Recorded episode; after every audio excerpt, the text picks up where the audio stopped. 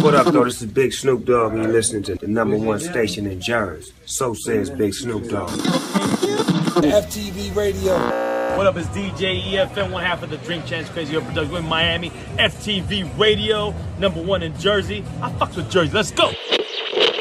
T Block Latino, you know what I mean? Repping Jersey as well.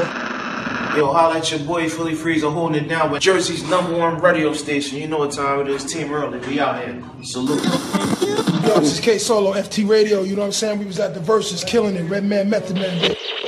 FTV Radio. Lo mejores, eh, el que tiene el control de fucking Jersey, oíste, FTV Radio, tú me entiendes, te lo dije yo en el Ineos. Hey yo, June. Hey, yo, DJ June. What up, baby? It's the world famous pain in the ass. Okay, I'm reloaded. You motherfuckers think you big time? Change the station. you're gonna die big time. Here can the pain.